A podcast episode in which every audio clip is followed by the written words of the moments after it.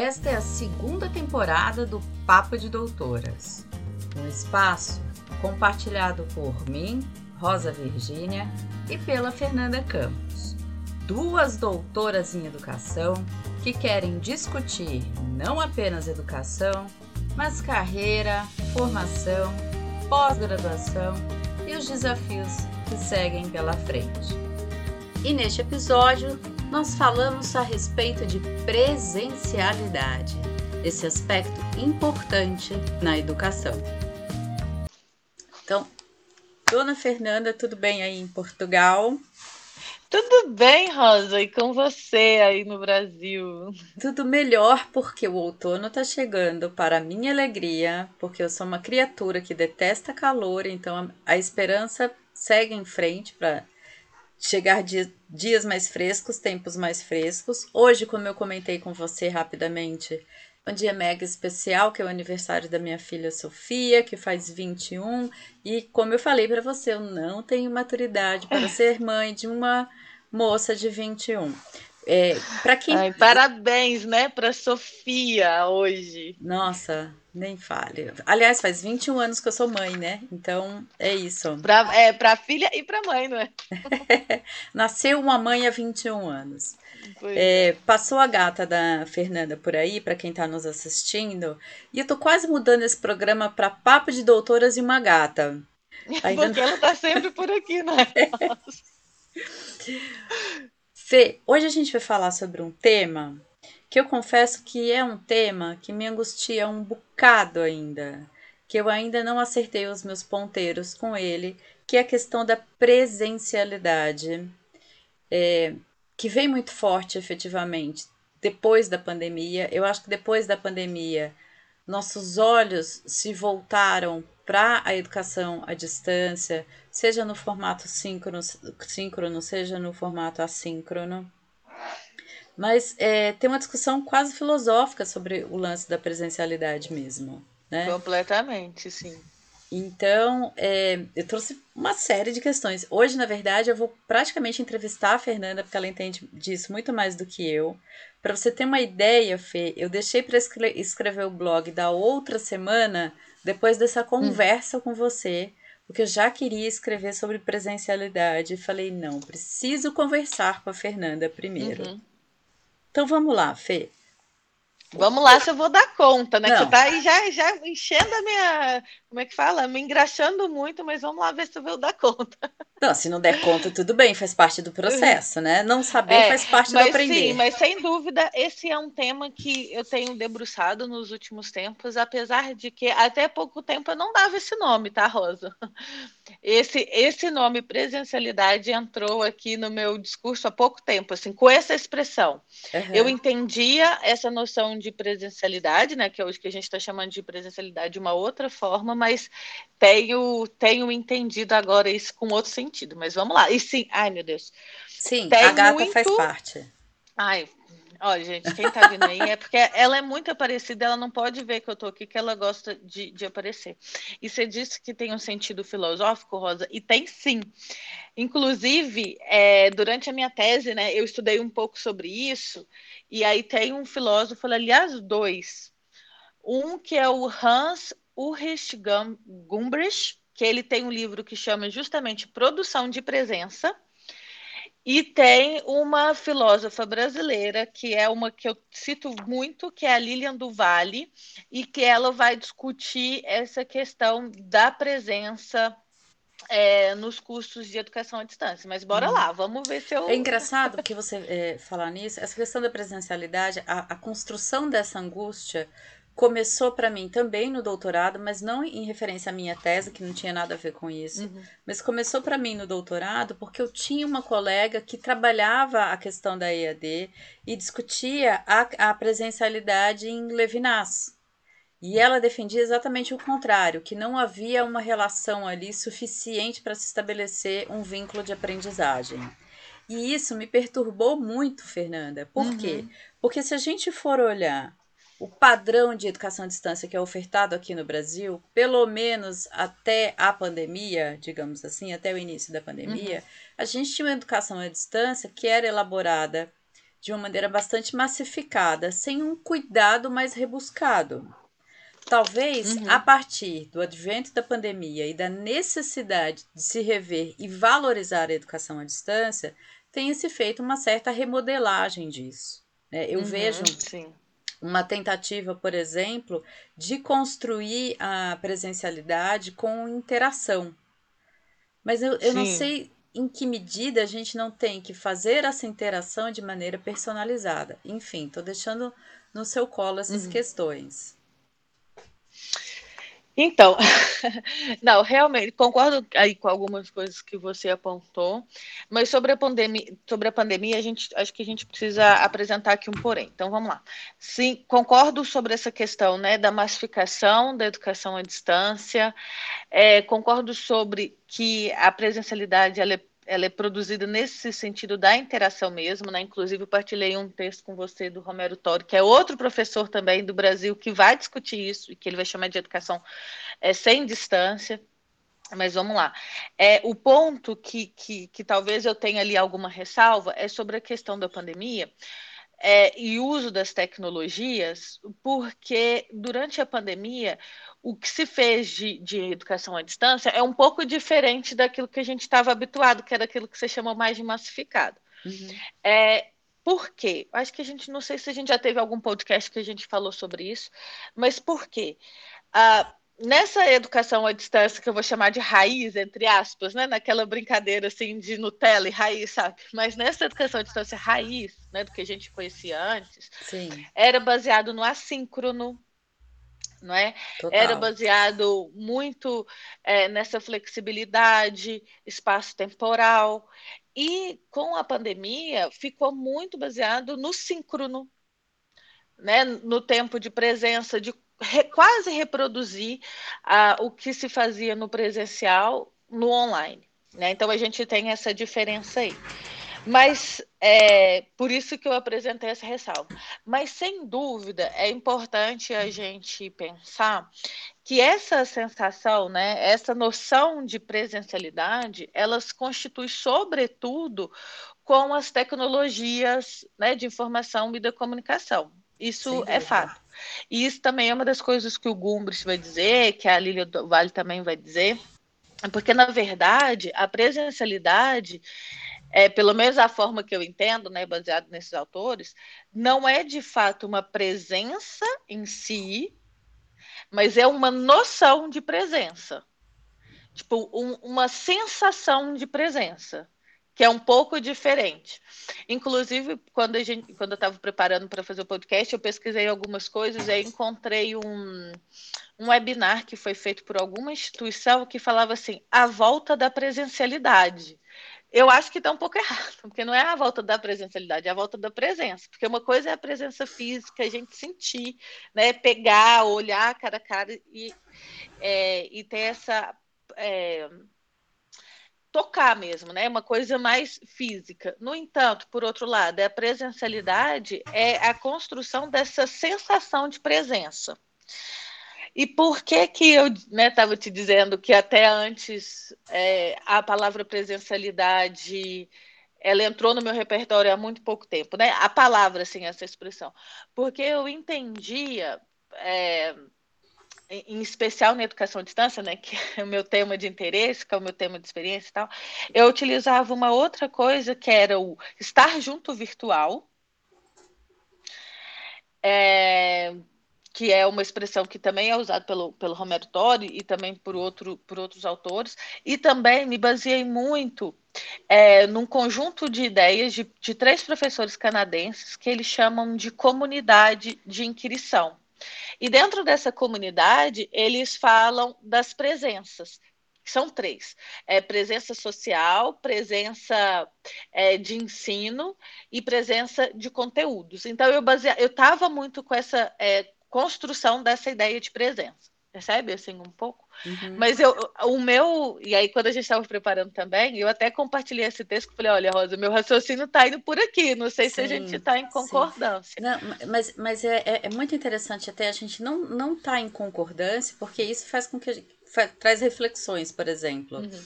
É, eu, eu gostei muito dessa, dessa questão que o texto traz e você ainda reforçou, uhum. que é a noção de presença.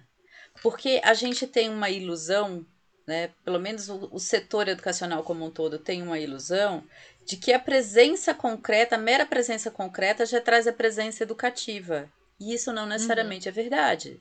Quantas vezes eu não tive em sala de aula as, alunos que a gente brincava que estavam de corpo presente. Exato, era exatamente. Mas a cabeça estava em outro lugar. Em outro lugar, exato. Né? Uhum. Então, uhum. se a gente olhar também para a questão da presença e, e mudar, deslo novamente deslocar ela de lugar e, e pensar na presença educativa, é outro tipo de engajamento que a gente pretende, é outro tipo de relação que a gente pretende. Uhum.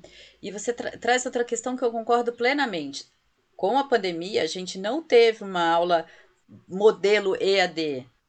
A gente insistiu no erro, e não é a primeira vez que eu falo isso, de pegar toda a estrutura, toda a lógica de uma aula presencial e jogar ela para o EAD, considerando que tempos que os tempos fossem a mesma coisa. Então você via, assim, é, na pandemia, no início da pandemia, eu ainda dava aula é, para a universidade e você via assim, eu via com tristeza os alunos ficarem quatro horas assim, eles, eles mumificavam uhum. para ouvir uma aula que de verdade, de verdade, dada a intensidade da relação, da relação síncrona na, na, na internet, é muito cansativo e pouco produtivo. Sim. Pelo amor de Deus. Né? Então, assim, eu acho que está na hora, talvez, a gente pensar um terceiro processo porque a EAD, no padrão que, que se estabeleceu, e aí eu estou falando exclusivamente do Brasil, porque eu não uhum. conheço a realidade de Portugal, mas uhum. o, o, padrão é, de gênese, digamos assim, que a EAD nasce no Brasil, é para considerando o, o, o, espaço brasileiro como um espaço continental, atender uhum. demandas as mais distantes, as mais diferentes, mas com uma, uma preocupação muito pequena em relação à qualidade. Isso, inclusive, tem, tem gerado um problema hoje aqui no Brasil, Fê, que eu não sei se você é, tem noção disso, mas a maioria dos cursos de pedagogia no Brasil se tornaram EAD. Já eram muitos cursos EAD, mas hoje em dia nós temos a maioria. E a Sim. gente tem um processo de desestruturação de alfabetizadores. Essas pessoas vão para, vão para as escolas mal formadas alfabetizar as nossas crianças.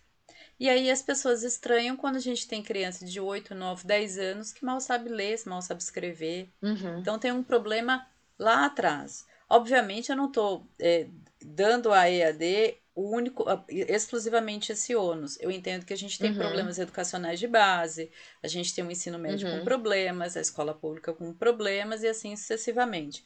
Mas é preciso a gente pensar, né? E assim, aqui a gente está mesmo para a questão do papo e a, o pensamento livre, mas a gente pensar uma, um, um outro EAD que se estruturasse a partir da experiência inicial da Gênese da EAD, mas dessa segunda experiência também que aconteceu, uhum. que é, é essa, essa estruturação atabalhoada da, da educação remota, como se costuma chamar no Brasil, em função da pandemia.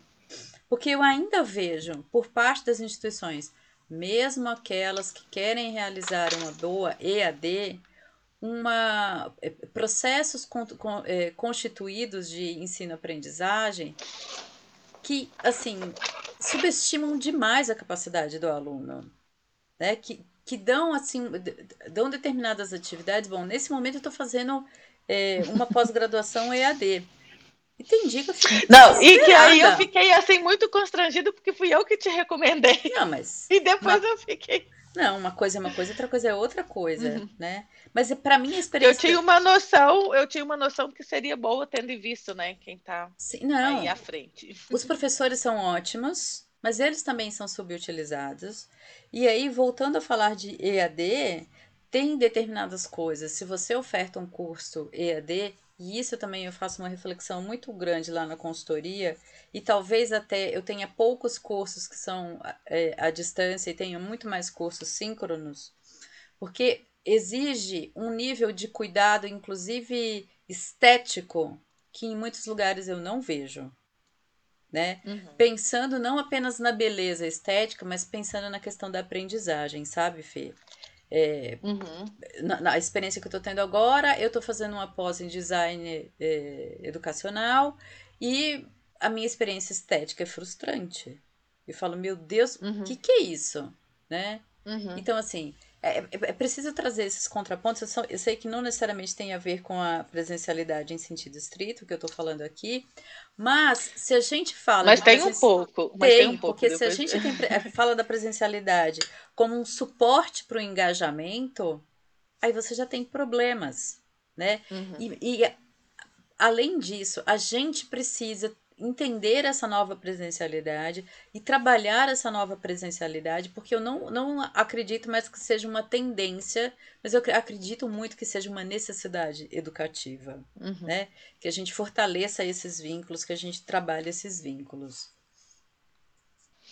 Sim, não, sem dúvida, e concordo, concordo contigo, assim, em vários, em vários aspectos. É, e, e aí, sobre isso, né, que você estava falando sobre essa questão do engajamento e tudo. E quando eu falei, né, que, que essa questão estética tem a ver, porque, né, aquela coisa, a gente é atraído também pela questão estética, né? Sim. E uma coisa que a gente não pode deixar acontecer, que às vezes também eu vejo algumas pessoas fazendo, é, sobretudo as pessoas que dizem que estão fazendo ensino híbrido, né? Porque daí a hum. gente vai hum. pensar, que usa muitas vezes a plataforma. É, online, os ambientes virtuais de aprendizagem, só como um repositório. Então, depositam ali os materiais, depositam os textos, falam: olha, a gente está fazendo ensino híbrido porque a gente está usando essa plataforma, mas, mas sem necessariamente aproveitar de fato desse espaço. Agora, sobre a educação à distância, outro dia até estava conversando um pouco sobre isso. Penso que, nesse sentido que você está dizendo, e aí buscando aqueles autores é, que eu estava dizendo, aquele grupo né, de, de personalidades canadenses, que é o Anderson, é, o, o que, que, é mais forte nisso é o Gary Anderson, e depois ele tem um grupo de pessoas que trabalham com ele, e que é sobre né, a presença de ensino, a presença social, enfim. E a presença de ensino é sobre isso, né? E aí, quem, uhum. quem tem um papel importante nisso também? O design instrucional, sobre como que vai construir esse percurso de aprendizagem, e tem também importância o tutor. Uhum. Porque é o tutor que também vai, assim, a presença de ensino no desenvolvimento do material, na organização estética, na apresentação dos materiais, como que esse conteúdo vai ser apresentado, e depois no tutor, o tutor com a mediação. Né? Então tem, e claro que os outros profissionais envolvidos também têm, têm essa, essa importância. Mas esses eu acredito que tem, são, são bastante importantes nesse processo. É, e quando você diz também né, dessa, dessa questão da educação à distância, o que às vezes eu percebo, e às vezes em alguns lugares que eu já trabalhei, eu sempre bato muito na tecla da interação, sabe, Roça? Uhum. Porque eu sou uma pessoa que acredito que a educação, seja ela qual for, seja presencial, seja à distância, seja híbrida, seja, enfim, ela se, fala, ela se faz pelas relações sociais. Total né? Eu, eu, sou muito da base é, sócio-construcionista, é, assim, uhum. que, a aprendizagem se faz pelas relações. Sim, total. Então, eu bato muito na tecla dessa questão da tutoria, assim, pode parecer meio... Mas, mas é a forma que eu acredito. E também acho que é importante, considero ser importante, a presença do tutor no, no espaço, sabe? Porque uma uhum. vez que, que o espaço fica completamente abandonado, é, não, também eu acho que é uma forma de, de cair aí esse, esse engajamento. Eu lembro que no ano passado, se eu não me engano, no ano retrasado, eu fiz um curso aqui em Portugal que era de coordenação, como é que era? Coordenação de formações. E eu sentia um vazio, sentia um silêncio. Por quê? Eu colocava questões, ninguém me respondia, os colegas não me respondiam, o tutor não me respondia. Eu ficava ali sozinha, sabe? Uhum. Agora, por outro lado, aí depois, quando chegou uma fase do curso que entrou uma pessoa que já entendia um pouco mais sobre metodologia da educação à distância, ela dialogava, postava coisas, e eu já senti uma outra relação. Uhum. Não que é, o tutor seja é, o único responsável por isso, mas eu acho que ele é uma peça fundamental. Sem dúvida. E, e, e vejo também muitos cursos é, por exemplo, MOOC, né, que eu acho que são esses cursos massificados também que, que se fazem, que é deixa ali o disponível material e as pessoas vão fazer no ritmo que elas querem. Uhum. Esses cursos normalmente têm uma taxa de evasão assim altíssima. Sim, justamente sim. porque falta essa interação, não é? E, e é isso, assim. Mas, mas essa noção de presencialidade, por mais que a gente já há algum tempo lide com ela, mas eu acho que a gente está aprendendo a de fato lidar com ela e pensar como criar essas noções de presencialidade, sabe? Eu acho que você traz é, coisas bem importantes aí. Eu vou pegar pedacinho por pedacinho para a gente pensar junto. É, a primeira tá coisa... quase uma sessão de análise. Isso é, aqui, não, né? tá total. Nós somos psicanalíticas hoje. É, essa questão aí do, do híbrido, né, do hibridismo, eu concordo plenamente, porque se a gente for considerar que basta o depósito numa de, plataforma virtual como algo híbrido, então a gente sempre teve ensino híbrido, porque já há alguns uhum. anos todas as instituições têm ali o seu portal, tem ali a sua plataforma para depositar material. Então, fato. O hibridismo, se não tiver uma metodologia ativa que coordene essa relação entre tempos e espaços, não é híbrido. Isso aí eu concordo, uhum. não tenho nem. É, tem nem para que discutir essa, essa conversa. Esse ponto, né? Esse ponto. E aí, quando você traz a questão do MOC e a questão é, da, da, ética, ou. É, vou colocar ética como relação de comportamento, certo? entre professor, estudante, tutor, algumas coisas me vêm à cabeça. Hum. A primeira delas é que quando a gente fala em MOOC, a gente está falando de, de, um curso que é, geralmente o cara é, em tese tem um custo menor, porque não tem tutor, não tem todo aquele uhum. é, backstage que o, que o EAD tem. E, e o cara tá ali porque ele realmente quer fazer um curso uhum. voo livre, né? Quando a gente entra numa ideia de EAD, que não seja um MOOC, em tese, é, o estudante deveria saber que ele está num curso relacional. E uma das coisas uhum. que me chama a atenção, essa não é a primeira vez que eu faço uma pós EAD. Na verdade, se for considerar, eu concluí uma em 2014, comecei uma na Exalc em 2020 e detestei, porque eram 400 alunos, e uma uma, uma tutoria que era como se fosse animador de festa. Eu me sentia, no, sabe, naquelas animador de, de time nor norte-americano, hum, sabe? Era hum. assim. Eu fiquei curiosa, mas por quê? Como Ai, é que era? Me conta. No meio da aula, senti um intervalo. Ai, aula maravilhosa, professora, aula incrível. E a aula tinha sido uma bosta. O cara uhum. tinha usado PowerPoint durante uma hora e meia.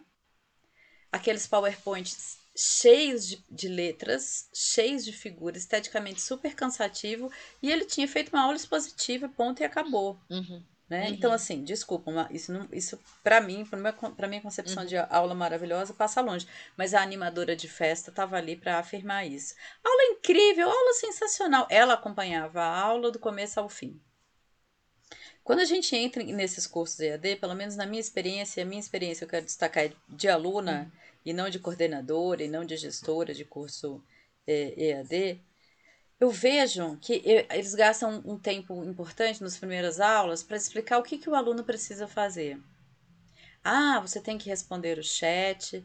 Ah, você tem que participar, fazer as, as tarefas. Ah, o tutor vai te ajudar. Ah, você tem que organizar o seu tempo, porque tem, tem um, é, exige-se uhum. uma autonomia maior e tal. Mas em momento nenhum, em lugar nenhum, é, destaca-se o porquê de tudo isso. Né? Que não é só aprendizagem, mas que a, a, a atitude relacional ela é importante porque é importante. E aí eu, eu entendo, pelo menos na minha percepção, que muitas vezes esse vazio que você destaca se dá justamente porque o outro não entendeu que aquele lugar, como ele tem que estar naquele lugar e uhum. enquanto, o quanto ele precisa estar em relação naquele lugar. Uhum. Porque também, Fê, vou fazer o contraponto. Tem gente que quer se relacionar demais na IAD.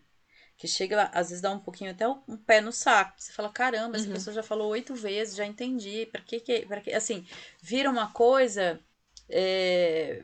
O cara não tá fazendo uma pergunta. É uma pergunta retórica. Ele de alguma maneira quer contar uma coisa dele e aí se alonga enormemente, mesmo quando a gente está falando é, de uma atividade. Então, é, eu, eu, eu, sinto ainda uma incompreensão de como lidar e como estar nesse espaço é, da EAD. Por outro lado, também acho que quanto maior o número de alunos, mais se dilui a presencialidade. Então, por exemplo, por exemplo, você tem aquele curso que tinha 400 alunos, você não tinha uma relação de presencialidade de forma nenhuma. Uhum, é como você uhum. estar numa sala física, numa presença física, numa sala com mais de 100 alunos. Não há como as relações se estabelecerem, não há como é falar de uma, de uma aprendizagem socioconstrucionista. Bem uhum, Não, não, não. Tem, tem que ser em grupos, em grupos menores, né? Sim, sim. Fico pensando isso. E o que você acha de pós-graduação? É, eu estou fazendo uma lato sensu que para gente uhum. que entra para o mestrado, para o doutorado, lato senso é playground, né? É brincadeira de criança, sejamos honestos. Uhum. Mas o que, que você acha da, da pós-graduação estrito senso, partir para uma proposta EAD? Então, isso está em discussão. Acho que tem até algumas, né, que foram aprovadas. Olha, eu trabalho numa instituição, agora vamos lá. Ah, peraí, deixa eu só voltar também aqui um pouco que você estava perguntando sobre a, como que é a educação aqui à distância em Portugal. Eu Sim. atualmente trabalho na instituição em Portugal, que é referência, que é histórica sobre a oferta de educação à distância em Portugal. É, e, e aí o que, que acontece? Que até 2019 era a única instituição em Portugal que oferecia curso à distância. Quer dizer, que? tinha as outras universidades não ofereciam. Não. Sério? Porque não era regulamentada. Mas aí por isso que eu vou. E já vou emendar na sua outra pergunta. E aí, para a gente entender que existe muita diferença em relação ao Brasil. Primeiro, aqui né, para quem não sabe, pessoal, eu, Fernanda Campos, moro em Portugal há sete anos e atualmente trabalho na Universidade Aberta. Então, só para vocês saberem um pouco na Universidade Aberta de Portugal, que ela existe desde a década de 80, né, que passou por uma transformação no seu modelo pedagógico nos anos 2000, transformando completamente em e-learning, né? No, porque aí também a gente tem que ter algumas diferenças, né, sobre educação à distância. Assim, desde a sua história, o que, que já foi educação à distância, uhum. né, que uhum. já foi correspondência, que já foi vídeo, não sei o quê. E hoje aqui trabalha muito com a ideia do e-learning, que é o online, né, que é a educação online. Mas bem, e só em 2019, Rosa, que foi, eu estou estudando esse artigo a, a, nesse momento porque eu preciso escrever um, um, um, trabalho sobre isso.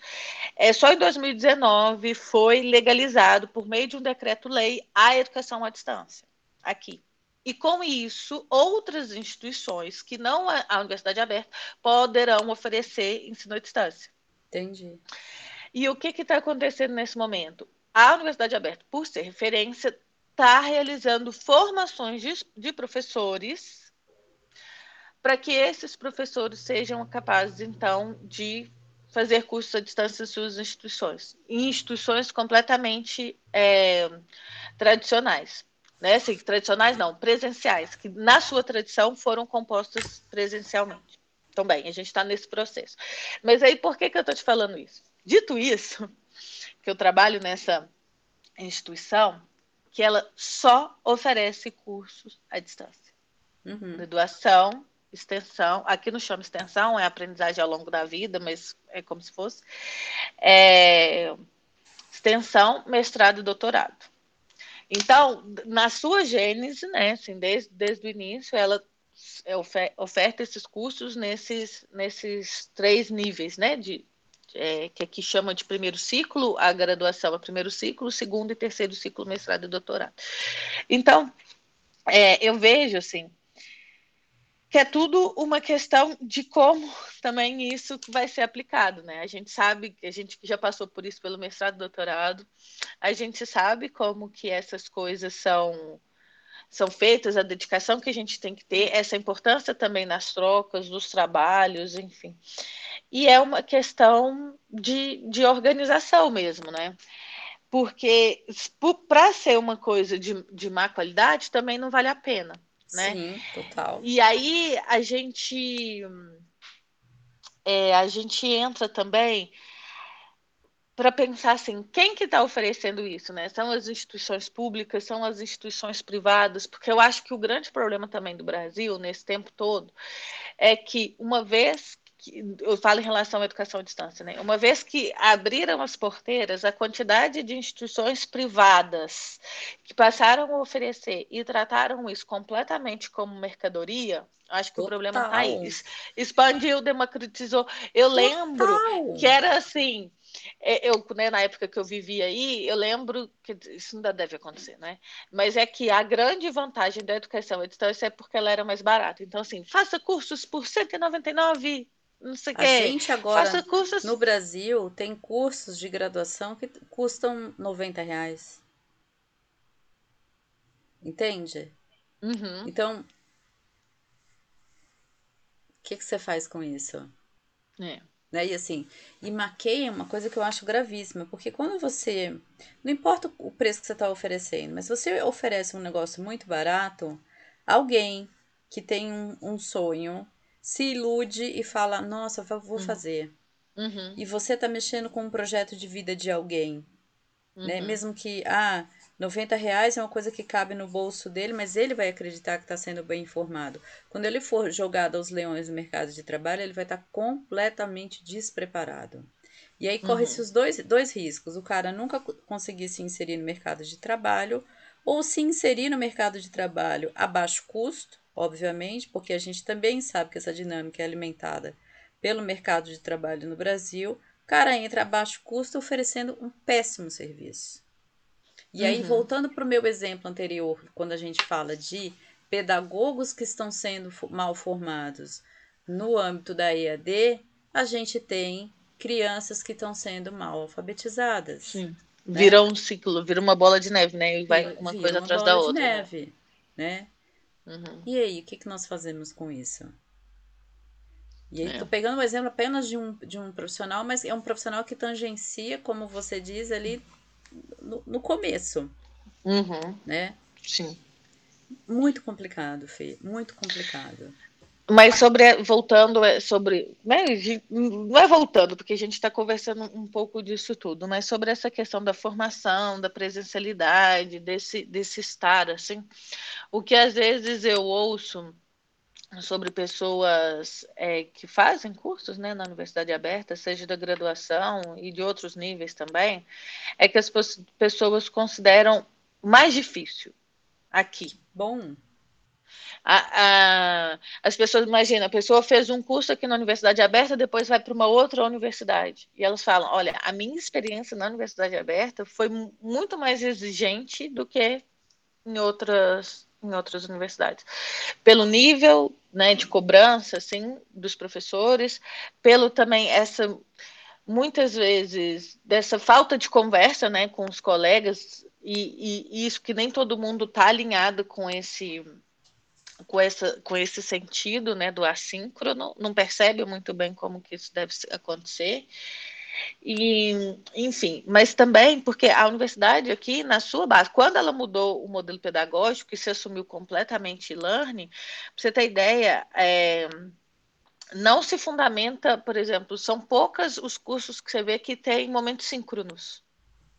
Uhum. Porque é uma universidade que tem pessoas aqui em Portugal, tem pessoas no Brasil, tem em Moçambique, tem na Angola, tem ela atende a comunidade lusófona. Eu lembro quando eu estava no doutorado, eu cheguei a fazer umas disciplinas aqui. Eu tinha uma colega que estava. Onde que ela estava, gente? Sei que assim, ela estava a nove horas de distância. Então, assim, para gente, até para a gente conseguir marcar um horário para fazer um trabalho em grupo, sabe? Era uma uhum. coisa complicada. Agora, você imagina propor atividades síncronas.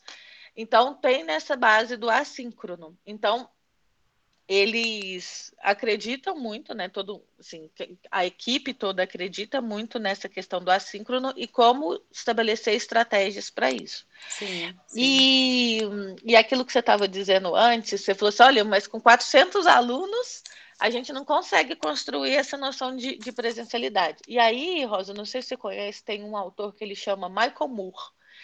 E ele escreveu um texto no final da década de 90 que ele e aí ele não dava o nome de presencialidade. Ele dizia, ele dava um outro nome, que era distância transacional. Não sei se você já ouviu isso. Não, mas é bem bom. e aí, e justamente que ele vai dizer dessa distância transicional, que é, é, é uma distância psicológica, para ele é uma noção de é um, um, tem uma, uma perspectiva psicológica na construção dessa distância. E como superar essa, essa distância, então. E aí, por que, que eu estou trazendo ele? Porque ele vai dizer justamente sobre isso. Então, assim, eu estou olhando aqui para o lado que eu estou fazendo uma cola aqui que outro dia eu falei, falei sobre isso. É, então imagina um curso que tem muito diálogo, ou seja, que tem muita interação, que tem é, uma estrutura menos estrutura. É, quando eu falo menos estrutura, existe uma estrutura, mas existe uma flexibilidade. Então, por exemplo, ah, tem um trabalho que ele está para acabar amanhã, mas nem todo mundo mandou, nem todo mundo fez, a gente pode estender mais uma semana, não tem problema, existe essa flexibilidade. Sim. Né? O aluno tem menos autonomia no sentido de que ele vai ser acompanhado por um tutor quando é, né, assim, muito diálogo, ou seja, muita interação, uma estrutura mais flexível e o, o aluno ele é acompanhado por um tutor, ele entende que isso diminui a distância. Ele uhum, entende que isso é uma menor distância. E é e essa é um pouco a ideia do, dos cursos aqui da Universidade Aberta e o que, por exemplo, o Romero Tori, no livro dele, que eu vi que ele está relançando agora, foi reeditado e vai ser lançado agora no CIED, que está acontecendo em Fortaleza esses dias, essa é a ideia dele.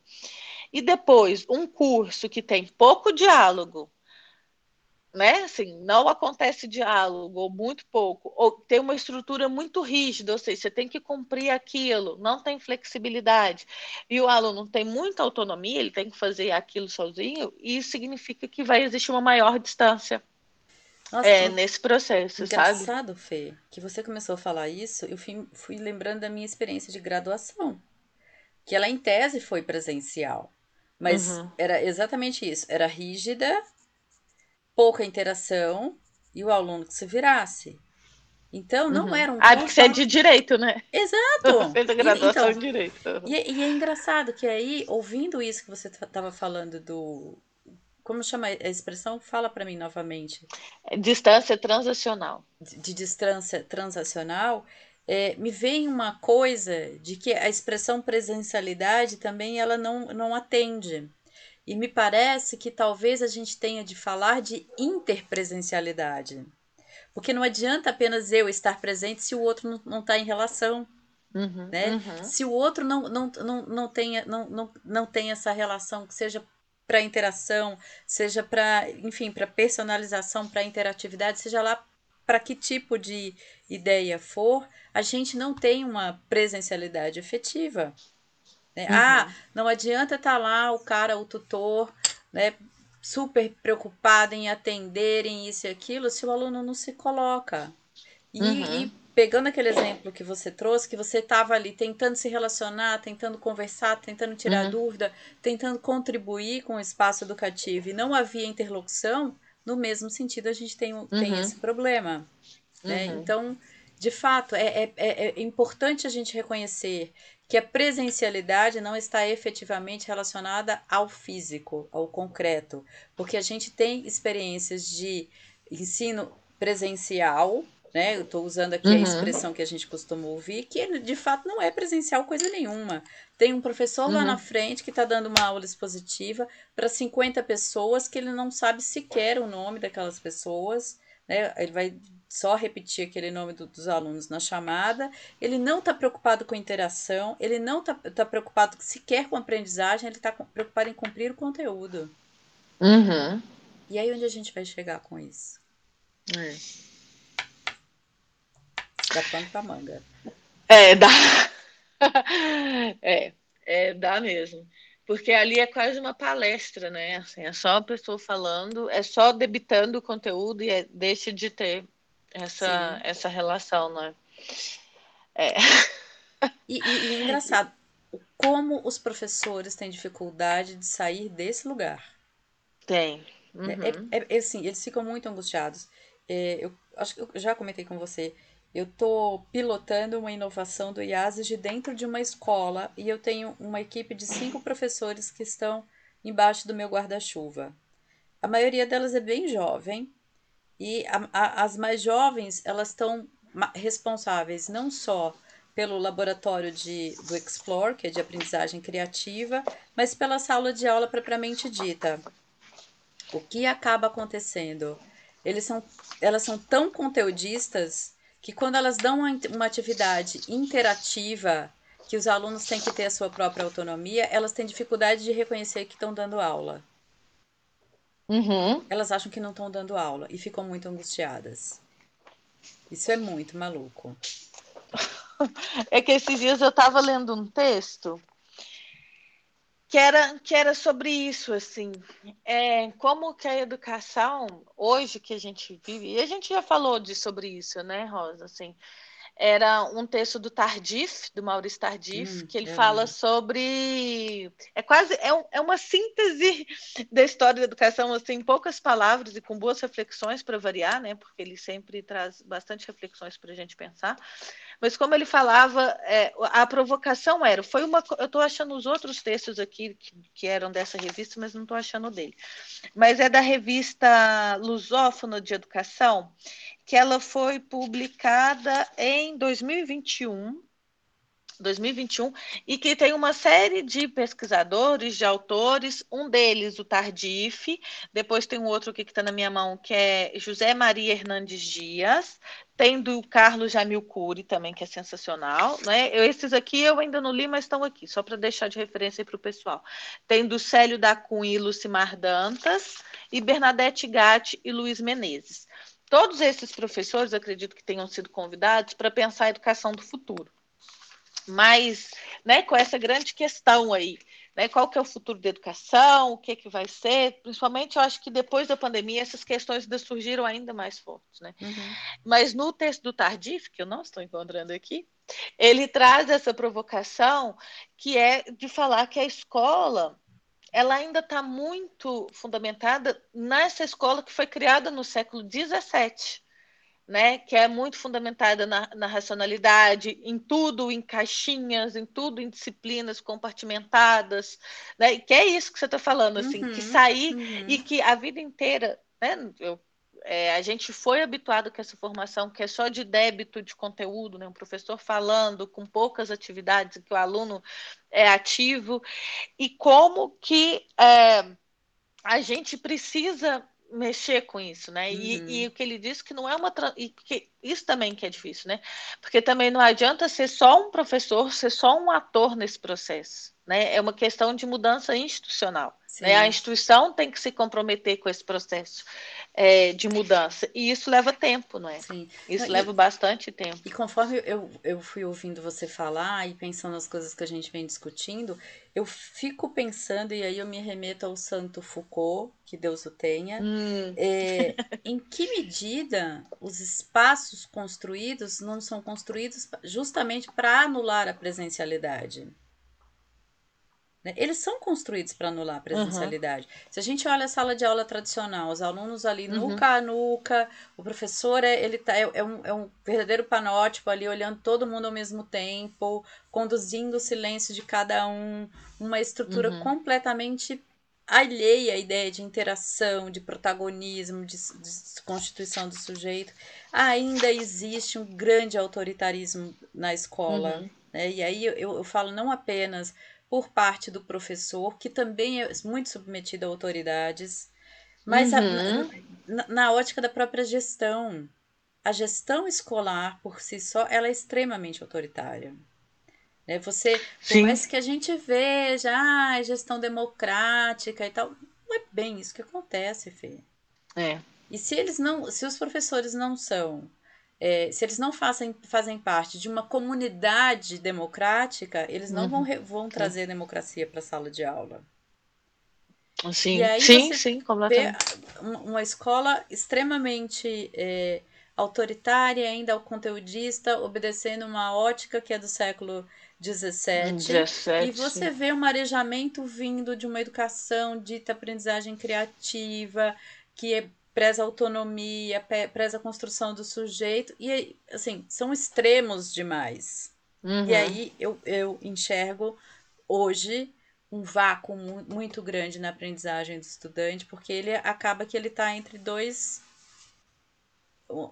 entre polarizações. Uhum. Né? É, e eu fico vendo essa questão do autoritarismo também, como que os currículos são impostos e como que a lista de conteúdos ela é imensa. Ela é imensa, Fernanda. Ela... É, e, e assim... como que você vai produzir uma atividade significativa tendo que cumprir todo aquele currículo, todo aquele conteúdo, porque assim é, é, é imenso. Né? E aí assim... a gente volta àquela questão. É, do mesmo jeito que uma grande quantidade de alunos destrói a presencialidade, uma grande quantidade de conteúdo também o faz. Uhum. Né? Porque em que medida a gente vai conseguir. Assim, em que medida esse conteúdo é re realmente um conteúdo que vai ser. Pra... Aproveitado, Aproveitado, né? Vai ser significativo. Vai, ser, vai fazer sentido. Vai... Bom, a história do logaritmo é, um, é, um, é emblemática na minha vida. Até hoje eu não sei para que serve logaritmo. Então, gente, é isso né? É, é, a gente fazer essa reflexão do lugar da educação e de como a gente, enfim, a gente está concluindo que não é só a EAD que tem problema de presencialidade, né? Uhum, o dito sim. presencial também tem. A gente tem uma uhum. ausência de interpresencialidade.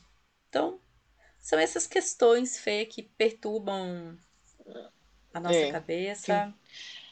E, e, e, eu acho que é isso também, isso que, que o Tardif traz no texto dele. Ai, gente, dá uma raiva quando eu procuro as coisas no encontro. Tá? Devia estar aqui, porque os outros estão aqui. Mas é essa questão, de fato, né? O que, e aí me fez, quando eu estava lendo o texto, é voltar em questões fundamentais, sabe, Rosa? Assim, do básico, assim. O que, que é educação? Para uhum. que, que uhum. serve a educação? É para emancipar as pessoas? Mas como que a gente vai fazer isso nessas condições que a gente descreveu nesse episódio, sabe? Sim. É, e, e, eu acho que, que tem que voltar para essas questões que são que são básicas, básicas né? Assim, que são é, é, voltar assim no primeiro período e, Fê, de um curso, né, de, de licenciatura. E aí a que gente... são assim, o que é educação, sabe? Para que, que é... a gente quer educar? Como que vai fazer isso? E aí a gente reconhece é? que a gente tem uma educação informativa no Brasil, uhum. dada a quantidade de conteúdo que as crianças são expostas, que os adultos são expostos, que necessariamente não tem uma função na vida daqueles sujeitos. Então acho que a gente pode encaminhar para o final, né, Rosa? Eu acho que sim, Fê. Eu, eu tenho só uma última questão. Você falou desse então, curso de formação de professores na Universidade Aberta de UAB, que chama? Não, UAB é no Brasil. UAB, é. É, também é. UAB? É, nos dois também. Ah, é, então tá. É, é. é na UAB de Portugal. Ele é aberto para todo professor ou não? Ou só... Então, ele está sendo feito para os professores do ensino superior daqui de Portugal. Hum. Mas tem que estar tá vinculado a alguma instituição, porque daí, é assim, as instituições né, do ensino superior entram em contato com a universidade aberta e aí abre-se as turmas. É, as turmas são formadas a partir de como é que fala? De contratos, né? Interinstitucionais. Sim, sim. E por outro lado, a UAB oferece cursos para alunos de diversos países, fora esse curso que você está comentando. Sim, sim, sim, sim. Então, olha aí, de repente, uma oportunidade de fazer um curso EAD que dê uma experiência significativa e bem estruturada. Sim, é, tem, tem os cursos de aprendizagem ao longo da vida, que está aberto assim, para toda a comunidade, né? Depois tem também os cursos de graduação, é, tem especializações também. E tem os cursos de mestrado e doutorado. Tem, inclusive, algumas pessoas do Brasil né, que fazem, e aí tem essa vantagem que não necessariamente precisa precisa estar em Portugal para fazer, né? Pode Sim. estar no Brasil e fazer. Claro. Depois tem a questão de reconhecimento de diploma, essas coisas, mas, mas é possível fazer. E olha, e vou te dizer é, também uma coisa. Aqui na Europa, nos últimos tempos, a educação à distância, quer dizer, ela sempre existiu, tem instituições muito fortes, né? Tem a Open University. Nossa, que quando eu tive a oportunidade de visitar, eu me senti na Disney, né? Porque imagina uma pessoa que estuda educação à distância, vai visitar a Open University, que fica na Inglaterra, que é a primeira universidade à distância, não sei o quê. Estava assim, realizando um sonho.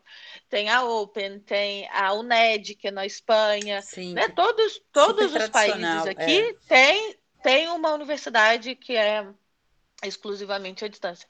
Mas nos últimos tempos, né, assim, a, o, a Comissão Europeia, enfim, eles têm desenhado planos de formação profissional que passam muito por educação à distância, sabe? Uhum. Então, é, tem se criado as microcredenciais, não sei se chegou isso ainda no Brasil, mas que são cursos que eles terão validade, poderão ser é, auxiliar né, as pessoas a até em termos de carreira, sabe? Então eles fa... e os cursos eles podem ser oferecidos presenciais, online ou híbridos. Mas com isso, com essa possibilidade, né, desse reconhecimento que podem ser feitos cursos e, e são oferecidos essas microcredenciais, que são reconhecimento de competência. Então imagina, eu fiz um curso, ganhei, eh, recebi essa microcredencial e a partir disso é-me reconhecido que eu tenho uma competência para deter, determinado é, realizar determinada ação. Engraçado, no, no, Brasil está acontecendo um processo um pouquinho diferente.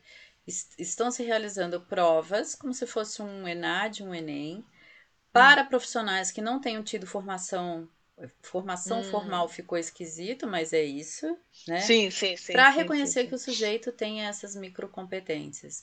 É, conforme sim. você foi descrevendo, eu lembrei um pouco dos tecnológicos, dos tecnólogos aqui no Brasil, uhum, né? Que são uhum. cursos de graduação feitos em dois anos, no máximo em três anos.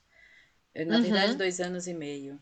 É, que também eu acho que é uma discussão para um outro dia que eu me angustia e aí me, me angustia a experiência brasileira dos tecnólogos, porque em função da nossa tradição histórica, os alunos não chegam preparados e dois anos e meio não me parece tempo suficiente é. para a gente entregar um sujeito que possa ser tido como graduado, mas isso é papo um outro dia, Fernanda.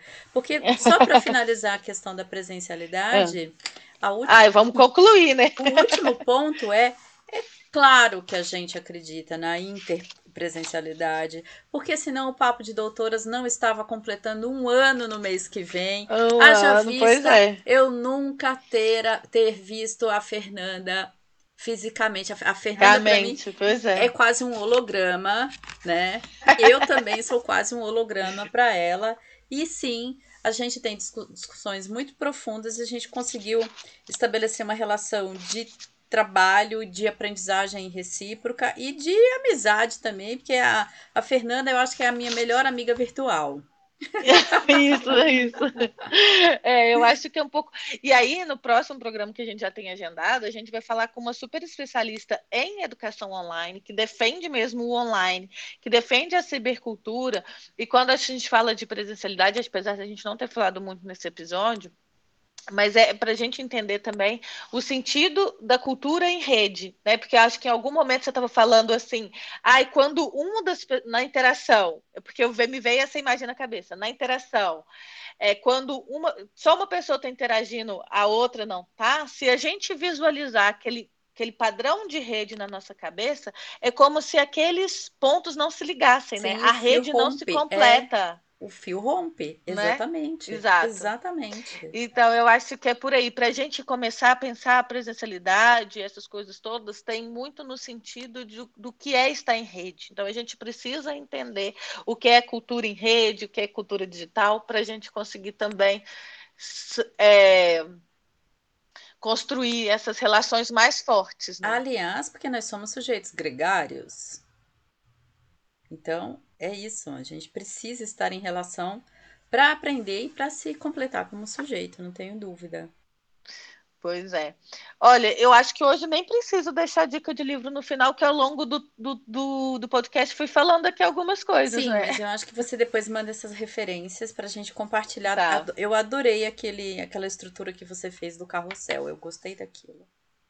É, fica legal, né? Então deixa sua dica aí, Rosa, de, de alguma, algum texto Olha, aí pro a minha dica é vocês escutarem o podcast Papo de Doutoras, que o, a conversa vai de um jeito que a gente nunca sabe onde ela vai chegar. Como que mas, vai terminar? É, mas eu acho que aquele livro, eu acabei batendo o olho nele, A Cultura da Convergência do, dos Hackings, hum, conversa sim. muito bem com o que a gente dialogou aqui hoje. Completamente, completamente. Falou, dona Fê? Pois se cuide aí em Portugal. Falou. Vocês também, ó. E mais um beijinho para Sofia. Obrigada, Fê. Obrigada. Beijo, querida. Então tá. Tchau, tchau. Beijinho, tchau, tchau, pessoal. Apoiar a produção de conteúdo de qualidade é um ato revolucionário. Acesse Apoia-se e contribua com a Fabricante de Ideias.